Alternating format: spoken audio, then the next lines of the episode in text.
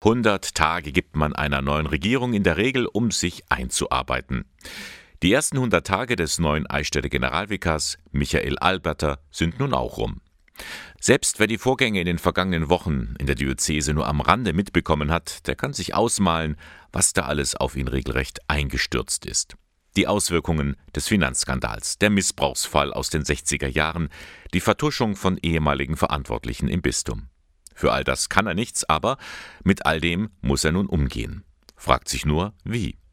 Zu Beginn seiner Amtszeit hat er ja gesagt, ich will mich vor den Problemen nicht wegducken. Und dazu steht er auch heute. Ich habe mich gestellt den Aufgaben und Situationen, die mir begegnen. Ich bin froh, dass ich es getan habe. Gleichzeitig gehe ich tatsächlich mit äh, Demut durch die Diözese und versuche einfach herauszustellen, dass wir auf den Menschen schauen und dass es ihm gut geht. Das mit dem durch die Diözese gehen darf man ruhig wörtlich verstehen. Denn Michael Alberter hat zusammen mit der Präventionsbeauftragten die Gemeinden aufgesucht, wo der Missbrauchstäter eingesetzt war. Auch wenn die Informationsabende und der Austausch mit den Menschen sehr anstrengend waren, sind wir doch jedes Mal zurückgefahren und wussten, dass wir was sehr Sinnvolles getan haben.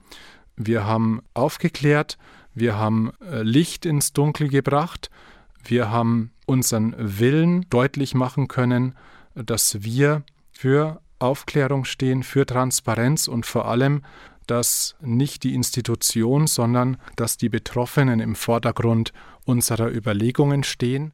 Ein reiner Schreibtischtäter ist der neue Generalvikar ganz gewiss nicht. Natürlich gehören viele Sitzungen und Konferenzen zu seinem Tagesablauf, schließlich ist er dazu da, die Diözese zu verwalten.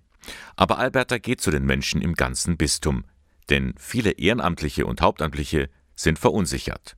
Stichwort Strategieprozess.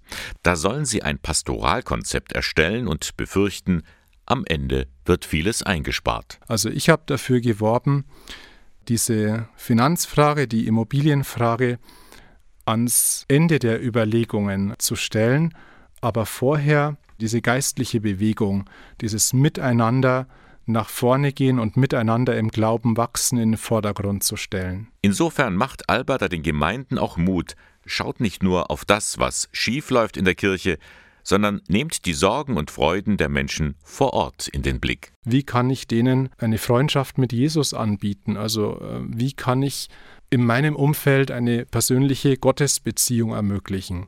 Da sind wir wieder beim Strategieprozess und da beim Punkt des Wachstums. Das Wachstum sehe ich da auch ein, als ein geistliches Wachstum.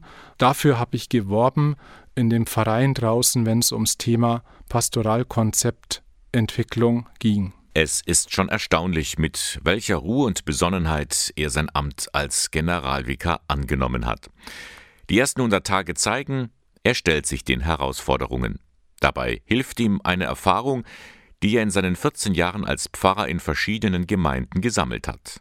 Arbeiten im Team. Zwischenmenschlicher Umgang ist ja das auch, was ich in der Pfarrei gerne gemacht habe, was ich da zu meinen Kernaufgaben gezählt habe im Umgang mit dem Pastoralteam, mit den Leuten in der Pfarrei.